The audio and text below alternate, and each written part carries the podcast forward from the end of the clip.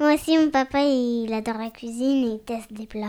C'est vrai? Il est très gentil parce que quand on, il a fait un plat au poulet et quand on n'aimait pas, il, bah, il a pris du papier, il a saucé la sauce parce que lui non plus, il aimait pas, donc il a compris qu'il voulait arrêter de... Il voulait enlever la sauce. Ah, D'accord, ok. Mm. Et il teste beaucoup de plats, tu dis? Euh, oui, il adore, il adore tester les plats. Ah ouais? Et aussi, il en fait qu'on connaît pour nous faire plaisir, en fait.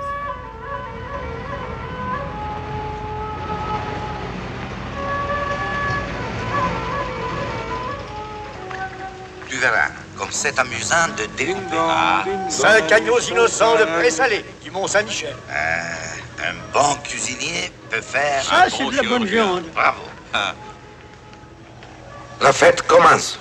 Bonjour ou bonsoir si vous nous écoutez le soir et bon appétit si vous êtes à table, vous êtes à l'écoute de la grosse bouffe. Salut Bertrand, ça biche ou quoi? Ça mousse un max. C'est quoi la grosse bouffe? La grosse bouffe, c'est un podcast qui est bien écouté. Et de quoi on parle Et on parle euh, du bien boire et du bien manger, bien sûr, mon cher Thomas. D'accord. Euh, mais dis-moi, Thomas, au fait, Mais oui Bertrand mais au fait, t'es qui Je suis qui et je suis Thomas, donc euh, pigiste euh, à mes heures perdues, notamment pour les croissants ou aussi pour Pop-Up Urbain. J'aime beaucoup manger et aussi parler de manger, puisque je fais ce podcast, et aussi faire à manger. Ah, Très bien. Et Écoute. toi, Bertrand, c'est quoi tes passions dans la vie? Ah, ma passion, c'est le vin, mon cher ami.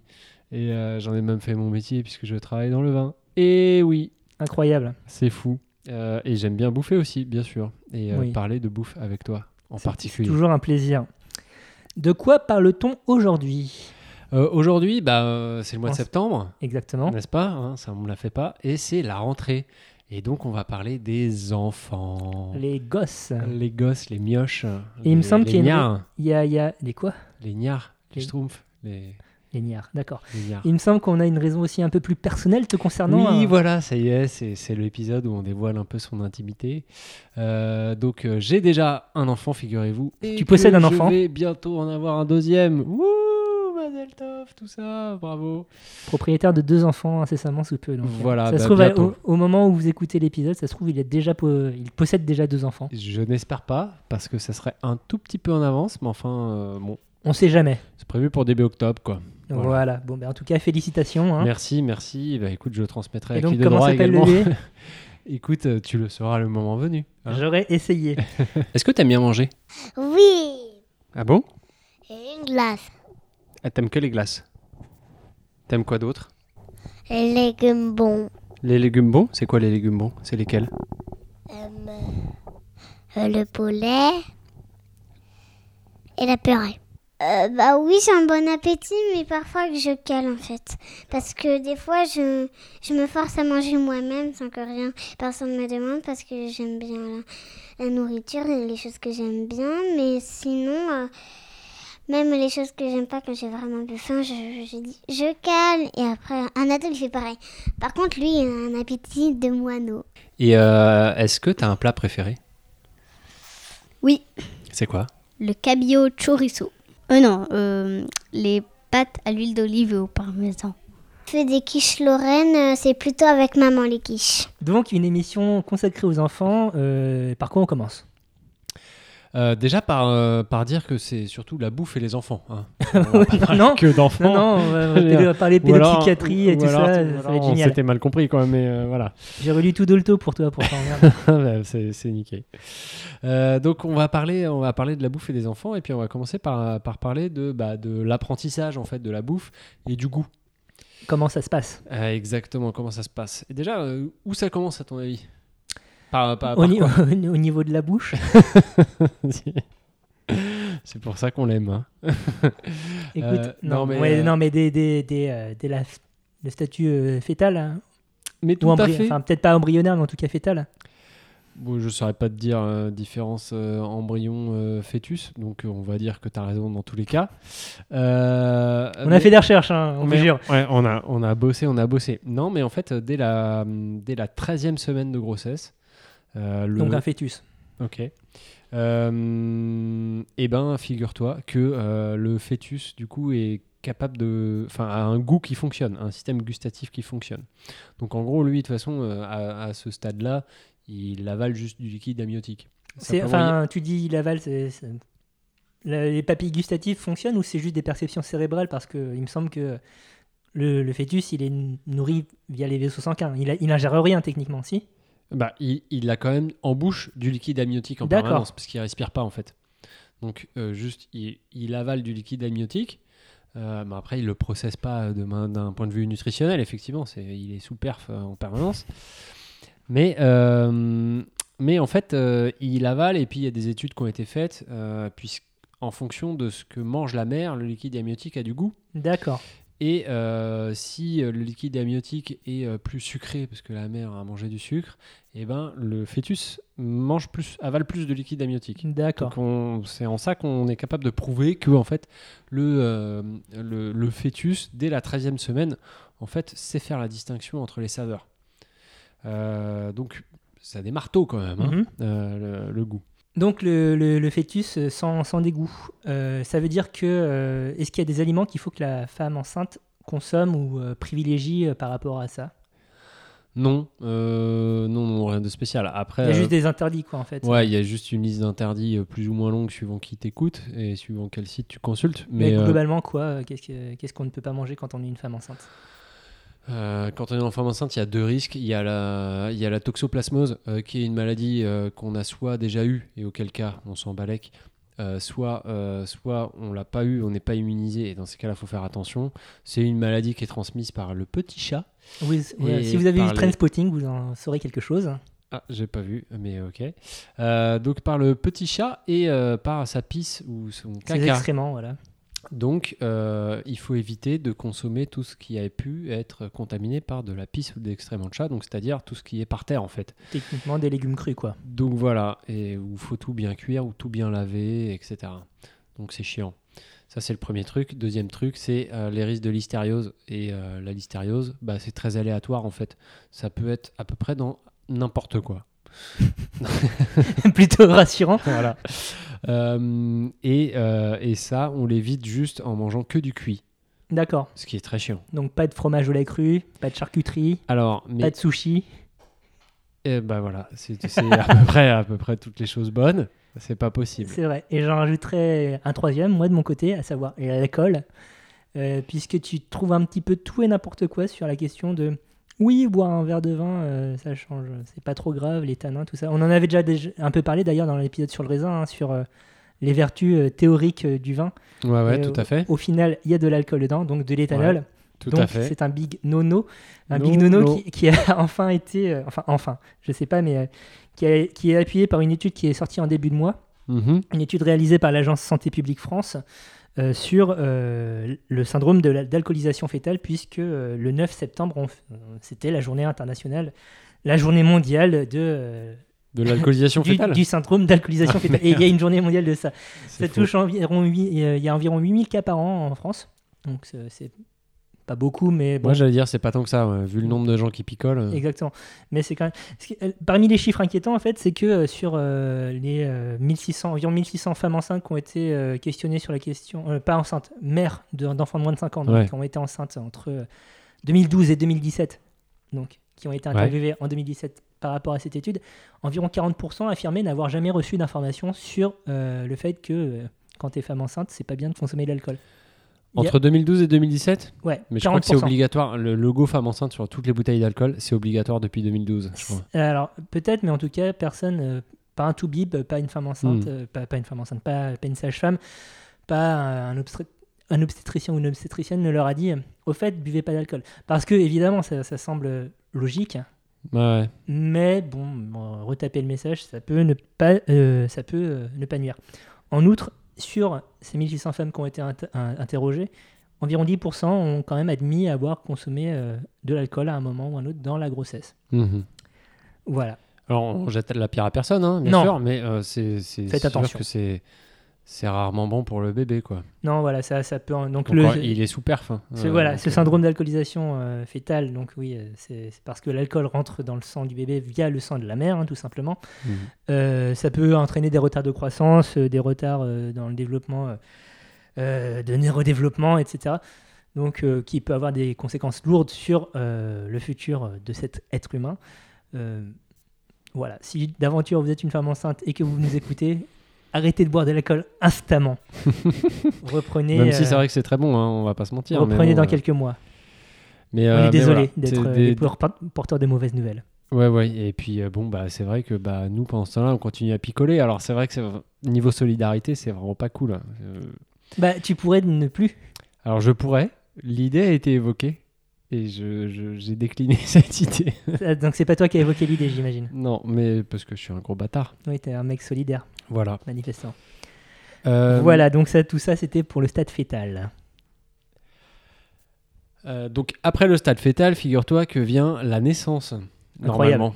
Euh, donc une fois que le bébé il est né, et ben, euh, eh ben il boit du lait principalement, Mhm. voire exclusivement en fait au début, pendant les cinq premiers mois à peu près, il, il boit que du lait.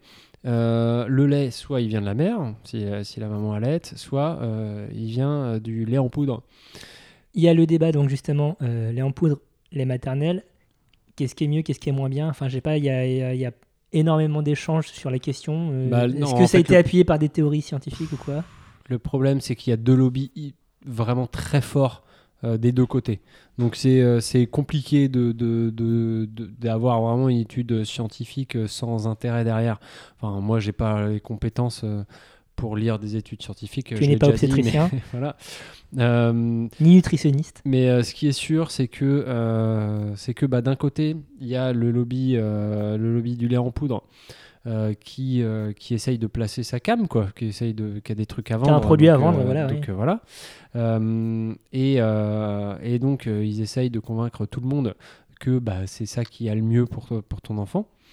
Euh, et euh, dans certains, enfin, en France de- pendant très longtemps, euh, euh, ça, ça a posé problème parce que bah, ils étaient dans les maternités, ils sponsorisaient les maternités, ils offraient des échantillons gratuits. Ça allait loin après- quand même, ouais, et après, ils, ils offraient des, des- des boîtes gratuites aux jeunes mamans et Hmm. après ils expliquaient bah oui, mais euh, maintenant qu'il a Vous goûté à celui-là, voilà. ouais. vous l'avez habitué, il va refuser toute autre marque de lait. Donc maintenant, vous êtes niqué, vous êtes obligé d'acheter Mm. notre produit. C'est vraiment euh, même même méthode que les dealers qu'offrent Mhm, la mhm. première dose gratuite, tu vois. Du coup, il y a eu législation sur la question parce Alors, que c'est pas en très, France- très bien. En France, ils se sont fait un peu kicker des hôpitaux, mais, mais, le, mais le, le, le principe reste le même. C'est-à-dire qu'ils continuent à t'expliquer que bah, c'est ce qu'il y a de mieux pour ton enfant, que c'est du lait enrichi, que en vitamines, en machin, en nutriments, truc, machin, ouais. et que vraiment, euh, grâce à ce lait, ton bébé, il va bien se développer, quoi. Il va bien grandir. Euh, en France, ça va, mais euh, dans, euh, dans les pays en développement, euh, là, c'est en plein boom aussi, et ça pose d'autres problèmes, parce que euh, euh, bah, pour faire du, un biberon de lait, il faut du lait en poudre, mais il faut de l'eau potable aussi. Oui. Et là, c'est Une autre paire de manches, ouais. c'est plus compliqué. Donc, euh, euh, du lait en poudre avec de l'eau de l'eau souillée, ton bébé, il va pas bien aller, quoi. Ça, c'est sûr. Donc, dans ce genre de pays où, où, l'eau potable est pas facile, bah, c'est encore plus problématique.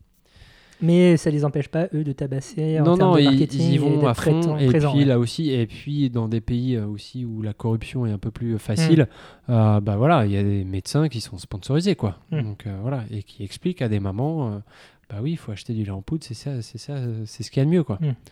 Donc voilà. De l'autre côté, il y, a un- il y a un lobby euh, qui s'appelle la Leche League. Je sais pas si tu as déjà entendu parler. La Leche League.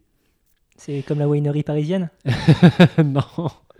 C'est un club de derby non, mais c'est, euh, non, mais c'est, c'est un- une association euh, qui milite pour euh, l'allaitement D'accord Euh, et, et qui milite fort et qui, alors, les avis vont être vraiment très tranchés hein, sur la question. hein. Il y a des gens qui sont très très convaincus par ça et qui sont très militants. Mais euh, mais c'est euh, des gens qui n'hésitent pas à euh, culpabiliser aussi les mamans et qui Mm. disent euh, mais euh, c'est ça qu'il faut pour ton enfant, euh, c'est naturel, c'est tout, tout ce dont un enfant a besoin, bah, tu l'as déjà, donc pourquoi acheter? Là, le raisonnement jusqu'ici n'est pas du tout choquant, mais, Mhm. mais qui n'hésite pas à vraiment à, à culpabiliser les mères qui, qui ne souhaitent pas allaiter pour une raison X ou Y. Euh, donc euh, sur le côté, mais c'est la nature, c'est comme ça, et puis tu es en train de priver ton enfant du meilleur système immunitaire, il va tout le temps être malade, euh, il, va, il va devenir obèse parce que, bah, parce que euh, euh, le, le lait enrichi, il est trop enrichi, etc. etc. Donc Bref, il y a, y a vraiment deux côtés qui s'affrontent et du coup, c'est difficile d'avoir une opinion euh, plutôt, plutôt juste, quoi. Enfin, juste, euh, équilibrée en tout cas et euh, librement informée. Mm. Du coup, est-ce qu'on peut envisager un, un- un système euh, à- à- euh, dual, à savoir un coup on allait, un coup on donne du biberon euh, Bah, c'est difficile à savoir parce qu'en fait, tout le monde t'explique que euh, bah, si l'enfant il est habitué au lait maternel et qu'il passe au biberon, bah, il va avoir du mal à, Hmm. à téter parce que c'est pas le même mécanisme, ça, ça enclenche pas les mêmes muscles. Euh, le biberon, ça coule tout seul, alors que téter, ça demande un vrai effort. Hmm. Euh, et puis, euh, et puis, il t'explique que bah, s'il est habitué au, au lait maternel, il va avoir du mal à passer au goût du biberon et réciproquement. Pre- Prenons un cas très concret. donc, Ouais. tu as un, un enfant actuellement qui a oui. 3 ans et demi. Jusqu'à quel âge est-ce qu'il a consommé du lait régulièrement? Du lait sous toute forme que ce soit? Bah là, tous les matins. hein. Tous les matins Ouais, il a- Il a 3 ans et demi, il- son premier réflexe, c'est biberon de lait avec du chocolat. Ok, donc c'est un peu pimpé, c'est plus euh, en mode petit-déj, quoi. euh, comme, euh, Ouais. le, enfin, vraiment, le biberon, type goûter, tout ça, ça, ça s'est arrêté vers quel âge? Le goûter, il consomme toujours un produit laitier pour le goûter. Mhm. Ça, ça, ça, ça bouge pas, mais en général, c'est plutôt un yaourt Voilà. ou un truc comme ça. Mais, euh, mais euh, après, bon, Enfin, ça peut la- être la- un verre de lait quand La, un la à question, hein. c'est euh, à quel moment est-ce que vous, il- vous êtes passé de l'allaitement Enfin, je sais même pas si euh, ta compagne, euh, elle était euh, au sein ou si euh, vous avez fait que. du Ouais, ouais, ouais. À quel moment vous avez fait la transition? Bah, en fait, il a été allaité jusqu'à. dire probablement une connerie, mais c'est. Un père attentif. un homme modèle. On l'aime tous pour ça. c'est ça. Non, mais je dirais, je dirais 5-6 mois. 5-6 mois, d'accord. Ouais. Donc au moment où euh, il peut commencer à comment, consommer un peu de nourriture solide. Ouais, c'est ça. Parce que justement, euh, là, euh, après, après le 100% lait vient donc ce qu'on appelle la diversification, où là, il commence à bouffer autre chose. À bouffer. à savoir. à savoir des légumes. Des légumes bien cuits. Et puis, et puis voilà. Et puis, je sais pas, des purées de carottes, trucs comme ça. Pas de protéines. Bah non, c'est pas utile en fait. Euh, ça vient plus tard, quoi. D'accord. Au début, c'est vraiment légumes, euh, légumes et éventuellement euh, compote, fruits, enfin fruits cuits et tout Mhm. quoi. Après, il y a un truc qui, enfin, tout le monde te dit, bah, il faut une purée bien lisse, etc., une petite bouillie, et machin. Mais il y a un mouvement qui s'appelle la, diversification menée par l'enfant, ou DME, ou diversification consciente ou autonome. Ça suffit. Voilà. Euh, qui, euh, qui milite en fait pour, euh, pour plus que bah, euh, le- l'enfant et le légume dans la main. C'est-à-dire que plutôt que de lui filer de la purée de, de carottes, mettons, tu lui files une grosse carotte dans la main, cuite hein, bien sûr. Mais qui peut manger malgré son absence dedans. Et oui, parce que bah, une, purée, une carotte bien cuite, tu, genre vraiment cuite, à l'eau, Mhm, tu mhm, la mhm. fous dans la bouche, bah, il mâchonne, il suçote et tout, il galère un peu, mais il finit par manger, tu vois. Et l'intérêt de ça, euh, c'est que bah, euh, il- c'est bon pour la poussée des dents déjà, parce que bah, il mâchonne son bidule au lieu de, au lieu de, hum, au lieu de juste avaler de la purée. Mhm. Donc ça, ça soulage les dents. Et euh, en plus, bah, il apprend aussi les textures, il apprend à mâcher, euh, il apprend à coordonner le fait de mâcher et déglutir. C'est pas juste un Mhm. truc qui lui arrive tout seul. Et puis, il, est, il apprend aussi l'autonomie dans, dans le repas, quoi. C'est-à-dire que c'est lui, il prend la bouffe dans la main. Alors, c'est dégueulasse, hein, on va pas se mentir. Mhm. Il en fout partout, c'est... Il en fout, il trouve à peine sa bouche, donc euh, parfois il écrase sa carotte à côté, tu vois. Ouais. Mais, euh, mais ça, ça lui apprend aussi quand même à, à- à, voilà l'autonomie dans le repas, quoi. Et, euh, et c'est assez intéressant. Tu, tu parles de la DME parce que tu l'as pratiqué pour le coup ou, euh, Oui, alors c'était pas mon idée, hein. mais euh, a posteriori, je trouve que c'est une bonne idée. D'accord. Est-ce que tu vas tenter le coup avec le futur enfant? Oui, je pense. oui. D'accord. Tout à fait. Donc, donc voilà, ça c'est c'est une diversification qui est, qui est intéressante. Et puis après, petit à petit, tu, il y a, il y a d'autres aliments qui rentrent en compte. Euh, euh, des protéines, de la viande, des fruits crus, des crudités, des machins, au fur et à mesure. Quoi. Donc d'autres Mais techniques. bon, euh, voilà. après, si t'écoutes, si tu suis des calendriers, il y a des calendriers hyper précis. Après, tu peux aussi faire ça un peu à l'arrache euh, quand tu le sens. quoi. Toi, toi, en tant que parent, est-ce que tu as chercher à diversifier l'alimentation de ton enfant dès le début, c'est-à-dire dès le début qu'il allait avoir ses purées, etc. Parce que je sais, j'ai d'autres amis qui ont aussi des enfants parce que j'ai cet âge-là. Et euh, nous avons cet âge-là. Oui, tout à fait. Et euh, j'ai un très bon pote qui, m'avait dit euh, par rapport à son fils que euh, son fils avait mangé plus, enfin une quantité différente de, légumes différents, bien plus importante que ceux de sa mère, la personne qui parlait, donc de la grand-mère de l'enfant. C'est-à-dire que à, moins d'un an, son fils avait goûté au chou romanesco, euh, euh, à des légumes. euh, Ouais, si Plus compliqué, quoi, s'il voilà. pigeait ce qui se passait, il aurait une cultu- culture culinaire de ouf. Exactement. Est-ce que t'es allé dans cette direction? Est-ce que tu penses que ça joue aussi euh, sur euh, le goût de l'enfant? Bah, en fait, euh, un enfant avant deux ans, euh, c'est euh, tu, tu fais toute sa mémoire gustative. Mhm. Tu fais, tu construis son goût avant deux ans. Après, c'est niqué. Donc, avant deux ans, il faut lui faire goûter un maximum de trucs. Donc si j'aime pas le durian aujourd'hui, c'est parce que j'en ai jamais mangé quand j'avais deux ans? Ouais, ou quand on a mal parlé avant deux ans. Ah oui, j'ai vachement de souvenirs du durian avant deux ans, c'est sûr. Mon Non, enfance mais- en Vendée, il y avait du durian partout et tout. euh.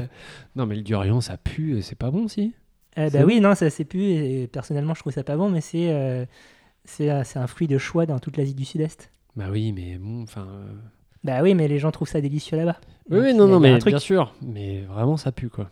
Ah bah ça, personne n'a dit le contraire. hein, ça, euh, même, même à Jakarta, t'as pas le droit de te trimballer avec euh, un durian dans les transports en commun, par exemple. Bref, C'est vrai? Là, là, oui, il y, a des- il y, a, il y a des petits panneaux de signalisation spéciaux pour ça.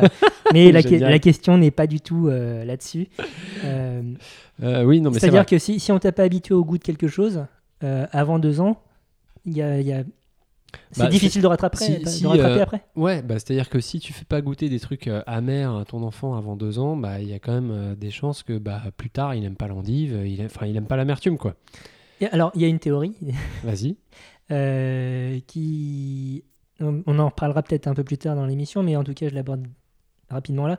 Comme quoi, les papilles gustatives se développent pas de la même façon, et du coup, les papilles qui, qui captent le goût amer sont plus réceptives quand tu es plus âgé.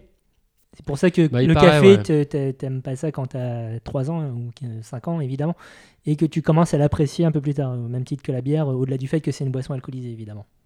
Bah il paraît, mais en fait, euh, enfin, euh, moi j'ai lu que les euh, que les, les, les tout petits enfants ils avaient beaucoup plus de papilles gustatives que nous.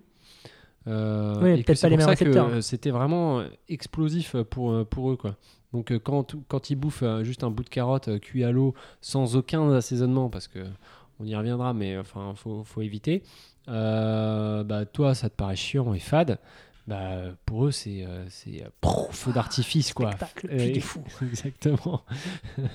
donc euh, donc voilà, beaucoup, beaucoup de papilles, ils sont très sensibles à ça. Après, euh, lesquels, euh, enfin, à quoi ils sont réceptifs, ça, ça, je t'avoue, je, je sais pas trop. Après, l'amertume, pour moi, c'est plus aussi une histoire d'éducation, plus que. Alors, Alors, si tu peut-être qu'il y a une raison physiologique, aussi, mais, voilà, c'est, théorie, théorie physiologique d'évolution euh, qui euh, veulent que les, notre, notre perception de certains goûts euh, ait des raisons de survie quand on était des personnes qui Ah vivaient dans les oui, le cavernes. côté tout ce qui est amer, c'est Voilà, vénéneux, quoi. c'est poison, Ouais, voilà, c'est ça. ouais. Oui, oui. ouais, sans- sans- quelque part dans notre cerveau reptilien, peut-être qu'il y a ça. Quoi. Non, non, mais il y, a- il y a sans doute de ça. hein. Hmm. Mais euh, tout ça pour dire que donc euh, bah, ça s'apprend en fait de, de bien aimer la bouffe quoi. Donc euh, par la diversification, mais aussi voilà, tu fais goûter des trucs, tu fais sentir des trucs à ton enfant. Enfin, tu maximises les chances que bah, plus tard il soit pas chiant niveau bouffe quoi.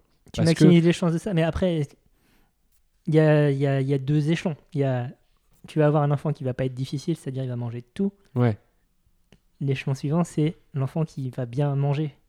Enfin, manger euh, des. qui va être réceptif à la bonne cuisine. Bah ouais, mais alors ça c'est du mimétisme pur et dur. hein. Tu penses que- Ah bah, C'est conditionné socialement, quoi. Ah ouais, ouais. Non, mais ça, euh, si, si tu bouffes que des nuggets, euh, il bouffera que des nuggets. Mm. Si tu manges que des brocolis, il va trouver que c'est délicieux le brocoli. hein. Si tu présentes le brocoli comme une récompense, il va dire Ah, génial, quand est-ce que j'ai le droit de manger du brocoli hein? Mm. Ouais, C'est aussi simple que ça. hein. Enfin, pour moi, il n'y a pas Après, photo. tu vas avoir la, la pression de ses pères à la cantine qui va dire Ah, les brocolis. Et après, il y a l'école. et là, t'es niqué. T'en as fait un petit bijou et puis il te salope tout ton derrière. éducation qui se casse la gueule. Mais, euh, mais tout ça pour dire que, euh, que, ouais, donc en fait, aimer la bouffe, ça s'apprend euh, par la diversification, par l'éducation euh, au goût et aux odeurs. Et puis après, tu, tu peux aussi cuisiner avec eux. Par exemple. Et ça, c'est cool. C'est une bonne manière aussi de les sensibiliser à, à, bah, justement ce que tu disais, à au bien manger. Quoi. Mhm. Faire attention à ce que tu bouffes et comment tu le fais. Et quand c'est eux qui l'ont fait, bah, tout de suite, c'est c'est top. Quoi. Donc, euh, cuisiner avec eux, c'est trop bien. T'as déjà Ah. cuisiné avec des gosses? Non, pas encore. J'ai- une filleule, euh, j'attends que ça. Elle va prendre cher, la pauvre. Ah, Elle non, en mais- a rien à foutre, mais. Ah ben non, mais Elle a euh, quel âge là? elle a un, un an et un, un an et un peu plus d'un mois. Un an, ouais. D'accord, ouais, c'est c'est un peu chaud quand même. Ouais, voilà, elle, elle tient à peine debout, donc non, c'est pas pour tout de suite. Je vais pas lui mettre de, de couteau dans les mains. Mais dans 3-4 ans, Oh, mais même avant ça, euh, franchement. Ouais, ouais. tu cuisines bah- avec ton fils? Ouais, ouais, bah euh, ouais, régulièrement. Euh, bon, après, euh, est-ce que t'aimes On bien va cuisiner? l'écouter. Euh, bah, je fais les gâteaux avec mon père, on fait chacun son tour. Ouais. Là, ça va pas être mon tour de faire le tiramisu, ça va être au tour de Rosalie. Mais sinon, j'aime bien faire la cuisine, oui. On va faire un tiramisu là.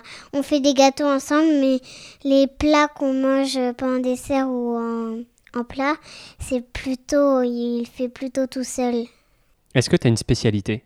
Oui Une spécialité de les chefs ravioles Est-ce que t'aimes bien faire les courses? Ah oui, moi toujours. C'est vrai? Oui, comme ça, je peux regarder les trucs, les, jouets comme ça. Si je les aime bien, on peut me les acheter à mon anniversaire. C'est quoi ton endroit préféré pour faire les courses? Euh, Le boulevard de Charonne. Est-ce que t'aimes bien aller au marché? Au marché, non. T'aimes pas? Tu peux pas faire de trottinette ni de vélo, il y a trop de monde. Donc ouais, lui, euh, il a une spécialité, hein, vous l'avez entendu, c'est les ravioles, euh, voilà. Mais euh, il cuisine les ravioles exclusivement avec sa mère. C'est-à-dire que moi, je suis pas habilité à, faire les ravioles. tu, tu cuisines quoi avec lui? Alors moi, je suis réputé être le chef des coquillettes. C'est comme à l'armée. voilà. Euh, mais bon, après, on fait d'autres trucs. Euh, on fait là dernièrement, on, on- ça fait plusieurs fois qu'on fait des, des, des verrines, enfin des verrines, des, Des euh, petits pots, des trucs. des petits pots avec du, juste une crème mascarpone, mascarpone yaourt avec du sucre, et puis un fond de spéculoos, de, et puis et avec des fruits. Fancy. Ouais, en plus c'est trop bon, mais euh, lui ce qu'il kiffe c'est mélanger le mascarpone, Mhm. le yaourt et le sucre. Et puis bon bah comme tous les gosses en fait, tu vois. C'est l'aspect ludique avec de le la fouet. cuisine qui. Il mélange avec le fouet, il dit ah, faut bien mélanger, il faut bien mélanger, et puis après il y en a plein le fouet et, il- et il bouffe la moitié du truc. Mm. Ça va, c'est pas trop salissant? Si, c'est si c'est compliqué. Et puis en plus, moi, j'ai une toute petite cuisine, donc euh, c'est très vite, c'est c'est vite le dawa, et il y en a vite partout, et, euh, et en plus, c'est salissant. Mais, euh, mais voilà, mais il kiffe. Mais après, on fait cuire des trucs et tout. euh, euh, pendant longtemps, il voulait, il voulait refaire pchit dans la poêle, tu vois. Donc c'est, Ah. euh, il voulait Mettre déglacer en fait. Ah, déglacé. Ouais, ouais. Il voulait mettre un truc qui fait pchit dans la poêle. Et il adorait ça, et voilà. Et donc, c'est c'est- c'est très cool parce que bah, il pige aussi comment c'est fait. Et puis, euh, et puis bon, pas tout de suite, hein, là il a 3 ans et demi, mais je pense que plus tard, il va se mettre aussi à comprendre que bah, bah, la manière, ce qu'il fait a une conséquence sur ce qu'il va bouffer. Et que du coup, bah, euh, il va se dire bah, euh, peut-être que je préfère quand c'est plus cuit, quand c'est moins cuit, je préfère quand il y a telle herbe et pas telle herbe. Ça va influencer son goût aussi. Ouais, bon, là, il est très crème fraîche, donc euh, là, dès qu'il Ah, peut, il met de la crème gras, fraîche, la, la crème fraîche et, euh, et euh, du fromage râpé. Bon, j'espère que ça lui passera, parce que voilà. Que des bonnes choses, écoute. hein. Et, et euh, mais voilà, je, me dis, bah, plus tard, voilà, il va avoir ses petites préférences et puis il va vouloir mettre ci ou ça, tel, tel aromate, assaisonnement. Et je pense que ça va être, ça va être vraiment cool. Et moi, je mise tout euh, sur ça pour se dire, bah voilà, il va se mettre à pimper son assiette, quoi, et il va aimer ça. Comment vous décidez des recettes que vous allez préparer ensemble? Euh, non, mais là, tu, tu, me, tu me prêtes des. Non, c'est-à-dire c'est- tu dis, allez, on va faire euh, ben, le plat au mascarpone euh, et au spéculoos ou C'est toi qui le pousse, c'est lui qui demande que... Ah bah c'est pas lui qui me dit viens, on se fait une recette au mascarpone. Euh, Non, mais il peut, il peut avoir envie de, de cuisiner tout simplement, sans, sans en réclamer Oui, oui, non, mais spécifique. Alors parfois il réclame de cuisiner, ça c'est vrai. Euh, mais euh, mais bon, il a pas d'idée de recette, hein, sauf les ravioles, il est fan et et les glaces. Et, et voilà. On l'a entendu tout à l'heure. Euh, mais euh, c'est mais sinon euh, ouais de temps en temps il réclame de cuisiner et puis après c'est juste moi en fonction du temps dont je dispose parce que hein, hein, quand tu le récupères tout ça il y a La vie le, active. le bain le dîner pipi les dents au lit tout ça donc c'est très timé tout ça donc tu Ah. t'as t'as pas mille ans non plus quoi Je te posais cette question parce que ben, on est allé à la librairie gourmande interviewer Déborah Dupont, hein, que vous connaissez peut-être euh, via l'émission On va déguster, euh, pour lui poser justement quelques questions par rapport au livre de cuisine euh, dé- dédié aux enfants. Qu'est-ce qui fait un bon livre pour enfants? Ce qui est très compliqué pour un livre pour enfants, c'est de répondre euh, bah, déjà aux besoins que c'est que c'est l'enfant qui va l'utiliser, mais c'est l'adulte généralement qui l'achète. Il est assez rare qu'un enfant rentre tout seul dans une librairie avec sa tirelire pour s'acheter un livre de cuisine. Donc le souci, c'est que les couvertures euh, souvent bah, s'adressent à des enfants, alors que ce sont les adultes qui font l'acte d'achat. Le contenu, on a souvent des contenus qui sont plus des albums jeunesse avec de la belle illustration. Or les enfants en 2018, faut pas se leurrer, veulent la même chose que les adultes. Ils veulent de la photo, ils veulent du papa pratique, ils veulent quelque chose d'instagrammable. Ils, ils sont dans, la, dans, dans- dans une société beaucoup plus moderne que ce qu'imaginent euh, les éditeurs jeunesse qui, eux, en sont restés aux albums avec des histoires, ce qui correspond à un autre besoin, hein. Je- qu'on soit bien clair. C'est très bien les albums, mais peut-être pas pour la vie pratique, peut-être pas pour la cuisine. Aujourd'hui, euh, vous voyez une progression, il y a plus de livres à destination de ce public, il y en a moins, il y a une stagnation? Le rayon pour enfants a, euh, nous, il a peut-être triplé en une dizaine d'années. Euh, mais pour moi, c'est clairement un rayon qui n'est pas mature. C'est clairement un rayon où il y a encore énormément de progrès à faire. Euh, nous, on a des demandes toutes les semaines pour des enfants de 2-3 ans, parce que les enfants à cet âge-là montrent un intérêt naturel avec la cuisine. C'est vrai qu'on n'a rien à proposer aux, aux- aux parents. Si là, on vient d'avoir un livre fait par Marabout sur la pédagogie Montessori, donc la cuisine dans la pédagogie Montessori, c'est hyper intéressant, parce qu'effectivement, la cuisine, ça va permettre de dénombrer, ça va permettre d'apprendre les couleurs, ça va permettre, euh, d'un point de vue motricité, on peut faire plein de choses. C'est vrai qu'à deux ans, bon, en gros, à part euh, casser un œuf et encore réussir à pas mettre de coquilles, touiller, et puis à l'emporte-pièce des petits sablés, c'est la même technique que la pâte à modeler. On est très bien sur, euh, sur ces apprentissages-là pédagogiques. En revanche, on en a un. Euh, la tranche la plus étudiée par, euh, par les éditeurs, je pense que c'est du 6-9, euh, ce qui correspond à, à effectivement de la jeunesse, de l'élémentaire classique. Les éditeurs qui se démarquent, moi je remarque, c'est souvent ceux qui font de la presse, ça va être Bayard, ça va être des choses comme ça. On sent qu'ils ont l'habitude de faire, pareil, du pédagogique un peu appliqué aux enfants. C'est plutôt des modèles mixtes qui sont qui sont pas mauvais. Sur le 9-12 ans, c'est un peu le marasme, euh, dans... pour la simple et bonne raison que les éditeurs, en fait, proposent parfois des livres dont les recettes sont techniques. Mais alors des illustrations qui font bébé au possible, où on montre ça à un gamin normal de 10 ans, il te regarde, il te fait non mais euh, ça va quoi, c'est bon, je suis pas un bébé. Alors la tranche des ados, j'en parle même pas, on a un livre euh, pour les ados, qui pour moi a un gros problème de couverture, c'est-à-dire qu'en couverture c'est un burger. Mhm. Et là, je raisonne en tant que maman. Quand t'as ton gamin qui aime la bouffe et qui a envie de se lancer en cuisine, tu n'achètes pas un livre avec un burger en couverture, enfin un, burger en gros. Même si à l'intérieur la recette elle est top, on explique comment faire le pain, on explique euh, comment faire la sauce, enfin tout est fait pour que ça soit un vrai bon burger maison. Mais l'adulte euh, face à l'acte d'achat, bah, c'est vrai que si tu as envie que ton gamin se mette en cuisine, ou si tu as un gamin passionné de cuisine, tu te tournes pas naturellement vers un burger. Je pense qu'on perd un peu, euh, un peu du coup en, acte de vente à cause de ça, parce que la couve a été, a été sans doute imaginée dans des bureaux, mais il y a un moment où il faut peut-être aussi demander aux enfants et aux adultes qui achètent. euh, c'est quoi pour eux un bon livre de cuisine C'est quoi pour eux une couverture attirante? Euh, D'après ce que vous dites, la frontière entre livre à destination d'un public spécifiquement enfant, adolescent, et le livre pour adultes est de plus en plus floue. Qu'est-ce qui distingue ce, ces types de publications dans ce cas? C'est purement la forme? Qu'est-ce qui, qu'est-ce que ça Alors, va être? ce qui devrait distinguer, ce serait euh, la technicité des recettes, parce que bah, c'est vrai qu'un enfant va pas nécessairement euh, être capable de tenir 3 heures en cuisine. C'est plutôt sur des choses comme ça. Moi, je vois mes enfants ont, ont- ont 10 et 13. Euh, c'est vrai que la grande, maintenant, elle arrive à faire largement un gâteau toute seule depuis, depuis quelques années. Le petit, il va encore avoir besoin que je supervise.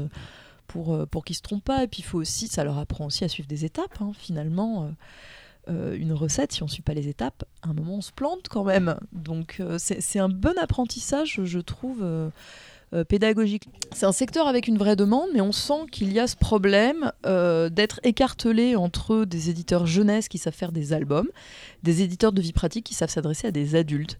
Et que finalement, pour le moment, euh, aucun n'a réellement trouvé la bonne méthode. Alors, il faudrait peut-être faire des testings, il faudrait peut-être... Voilà, mais ça, c'est le paradoxe des éditeurs. Donc, il faudrait qu'ils soient peut-être un peu plus utilisateurs de leurs livres. Bon, ben, le message est passé. Merci beaucoup en tout cas. Merci à vous. Et donc, du coup, euh, t'as pas... est-ce que tu as ce genre de livre chez toi, toi? Des livres pour enfants, non, j'en ai pas du tout. Euh, moi, des livres de cuisine, euh, j'en ai, mais que.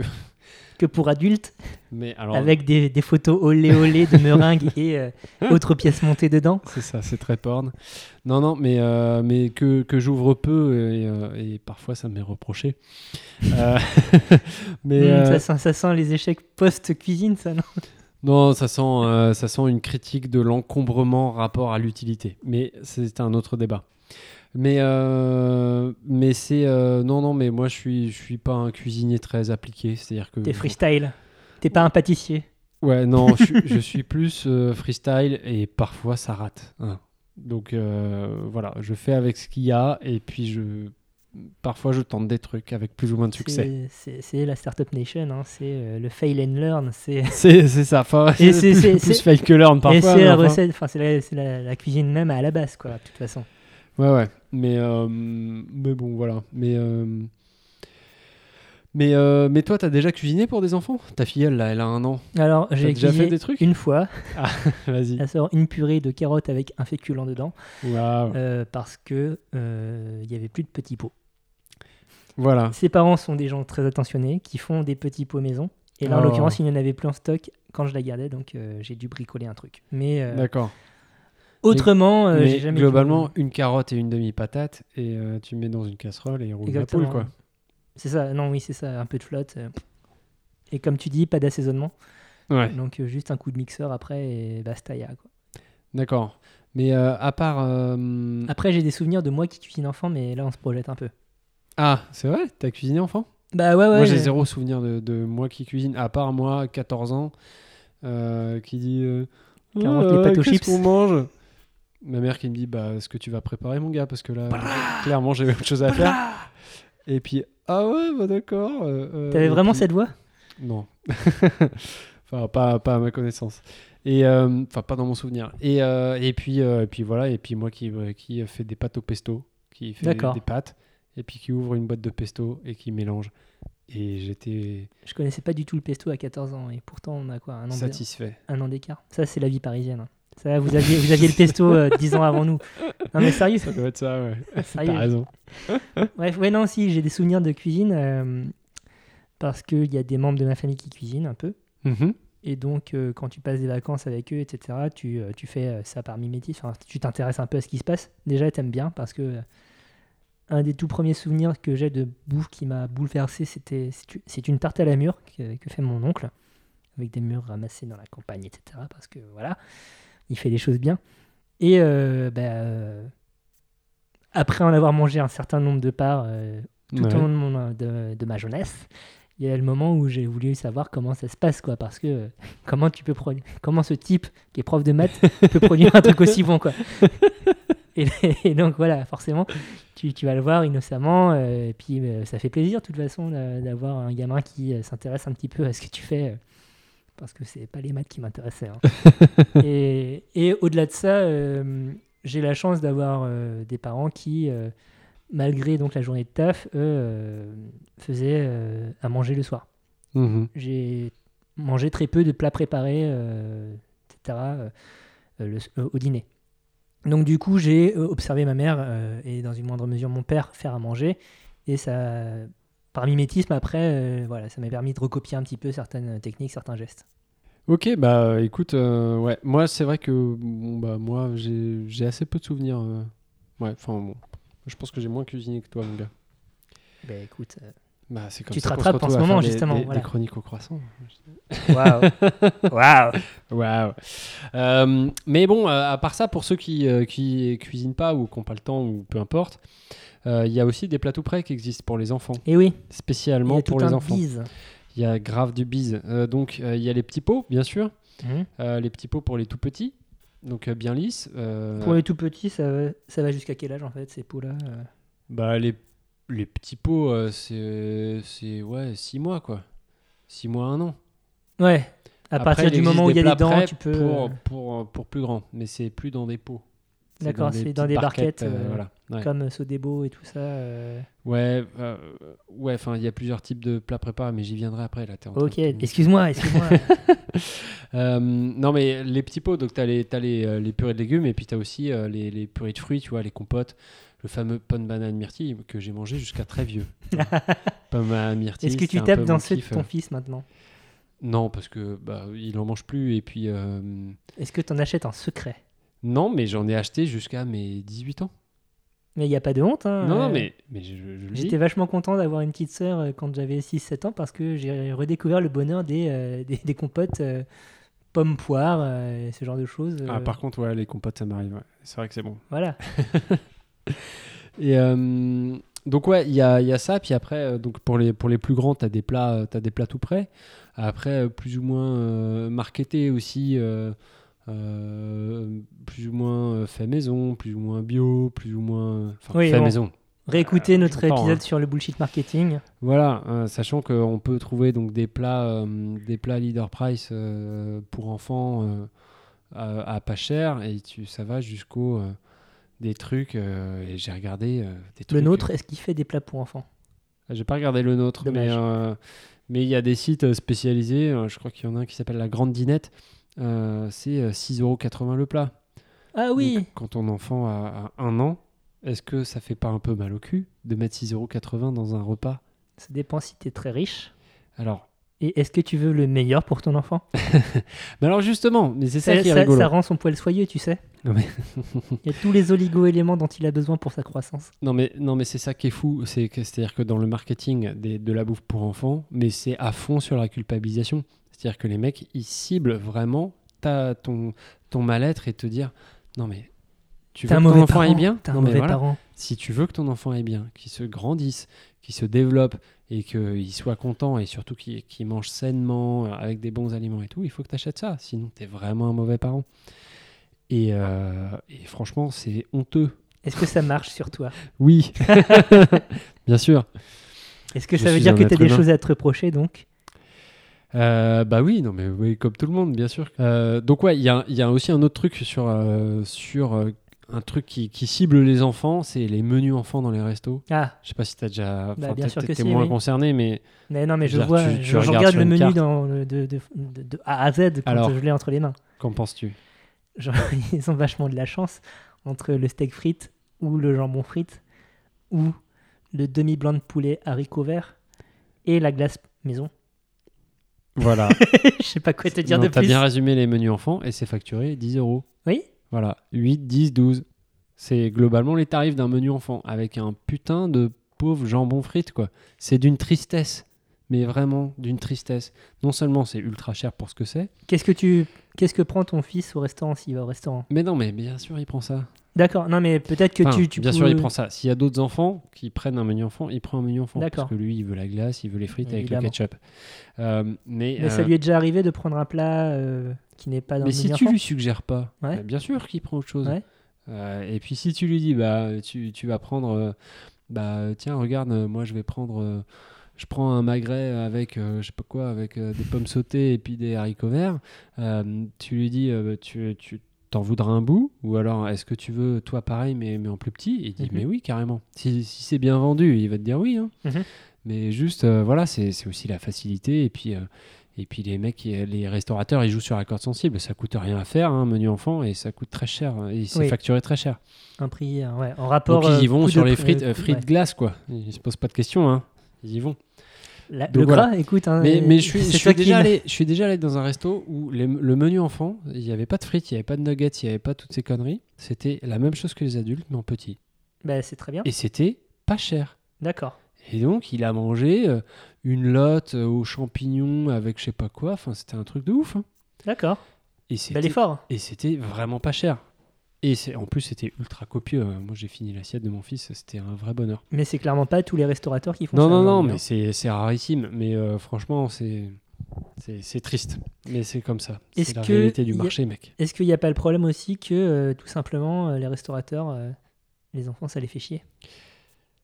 Bah, euh, Avoir des enfants comme sont prêts à les tolérer si, si tu payes cher, quoi. Ouais. Bah oui, si, ça les fait chier, mais après, euh, après ils sont quand même bien contents quand tu arrives à, à plein. euh, ça Mais- fait des belles tables aussi, Oui, quoi. évidemment. Mais, euh, mais bon. Mais le côté familial du restaurant familial, c'est surtout pour les adultes, en fait. Ouais, non, mais, mais c'est juste que, bah voilà, ils en profitent. Ils savent que t'es faible, que t'es vulnérable en tant que parent qui emmène ton enfant au resto. Parce Et que qu'ils sont bien sympas de ils sont te laisser potentiellement- garer euh, avec non, ta c'est pas ça, mais ils savent, ils savent que tu es faible parce que, que tu es vulnérable parce que tu sais que ça va pas forcément être simple de maintenir ton gosse assis sur une chaise Mm. pendant une heure. Donc, euh, donc voilà, ils, ils jouent sur la corde sensible et ils vont à fond sur la frite et, euh, la, frite et la glace parce que, et euh, ils facturent ça cher parce que, en tant que parent, tu es prêt à payer cher euh, la paix.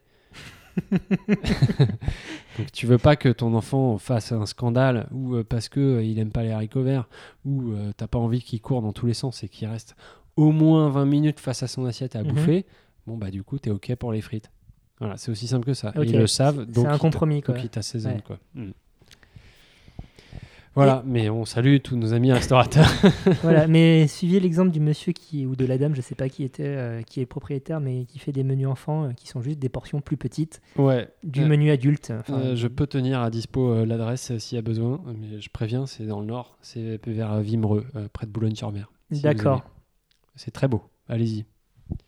On laissera la- l'adresse en description du, du podcast. Voilà. On parle de frites, on parle de gras, de gras saturé, on parle de, de- de produits qui ont du goût. Ouais, Euh, donc il y a, il y a une vraie bouffe pour les enfants finalement.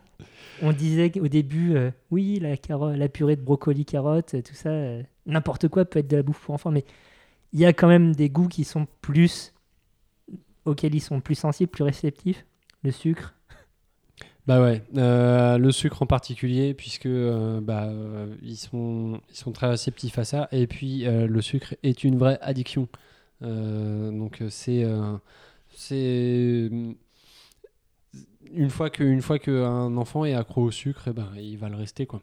Donc euh, il y a des études qui ont été faites là-dessus et euh, avec des souris tout ça Mm. euh, qui préfèrent le sucre à la drogue. C'est-à-dire qu'une souris une souris cocaïnomane et et su- sucromane, tu lui mets de la coke et du sucre en face, elle va vers le sucre parce que c'est ça qui lui manque plus que la coke. Ok, donc c'est une, une addiction vraiment dure.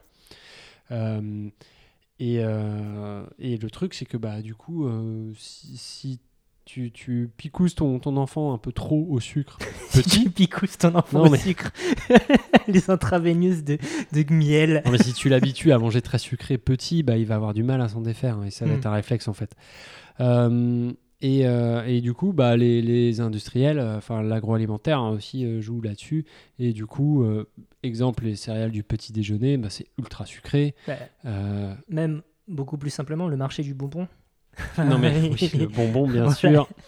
Le, le, le- tout ça, enfin le après le bonbon c'est un peu particulier parce que je trouve que le bonbon, nous parents, on a tendance aussi à un peu instrumentaliser la sucrerie Oui. en- et, et la, la mettre en Mais récompense. pour quelle raison?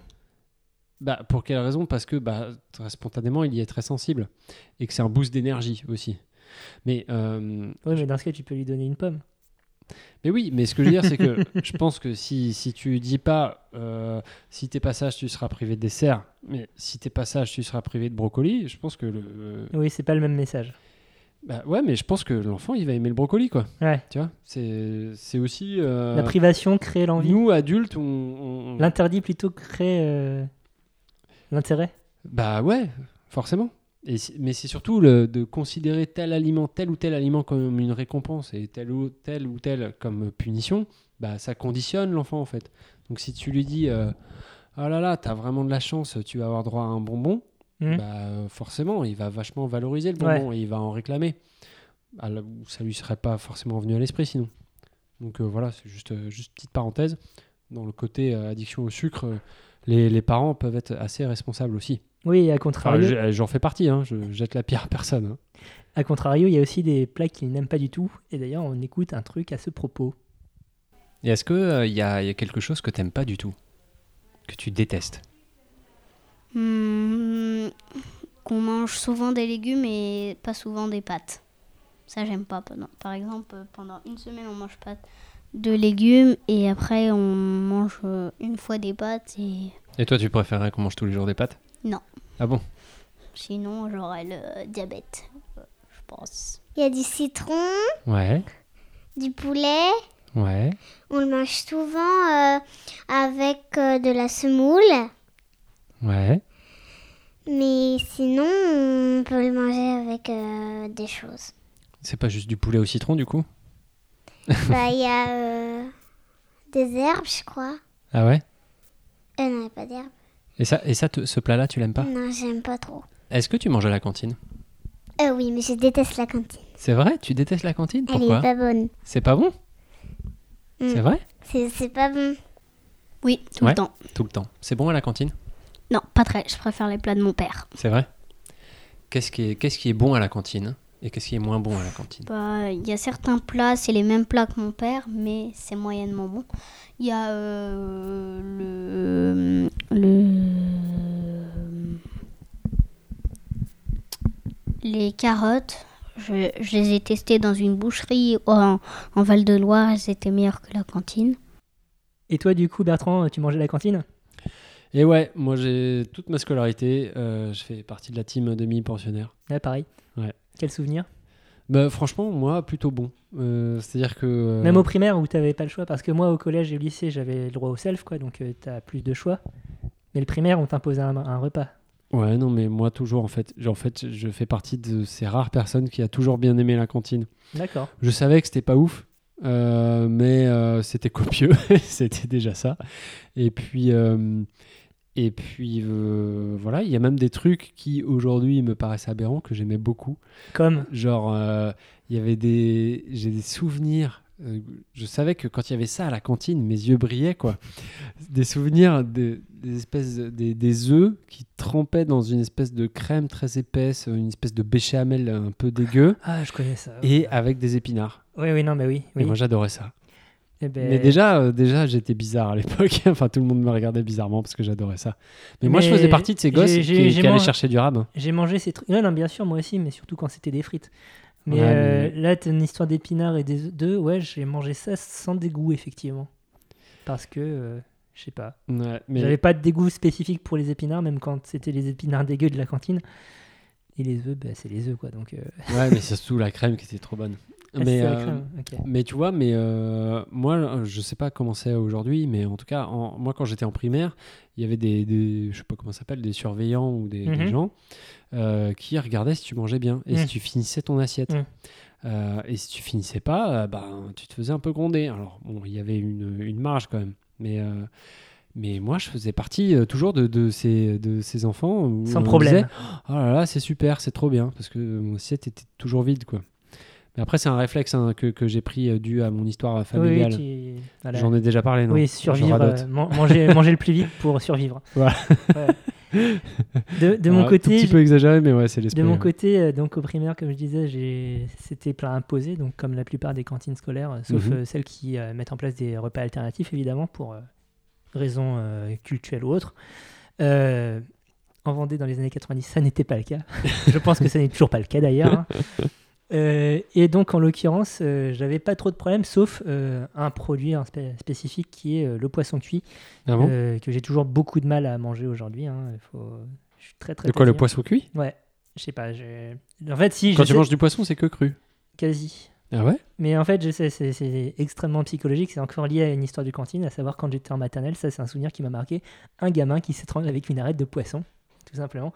Et donc, ça, quand t'as 4 ans, ça laisse des séquelles. hein, de voir un gamin qui. euh, trois surveillants qui courent autour et qui. Bon, le, le gamin est vivant, hein. Enfin, je pense qu'il. Je sais pas ce qu'il est devenu aujourd'hui. T'en sais rien. Mais euh, sur, sur le coup, ça a fait peur à tout le monde, mais il a survécu. Et il était à l'école, euh, peut-être pas le lendemain, mais la semaine d'après. Et donc, voilà, blocage sur le poisson cru. Et globalement, les surveillants n'étaient pas trop, trop relous sur Ah, t'as fait un reste, tout ça. Et quand il y avait, même quand il y avait du poisson pané, je ne mangeais pas. Quoi. Je mangeais la garniture, tout ça, mais il y avait. euh, Même poisson pané, quoi. Ouais, il y avait ce bloc de trucs qui était là. Et il y a une fois où tu as le directeur de l'école qui a, fait, qui, qui a fait la tournée pour quelle raison On ne sait pas.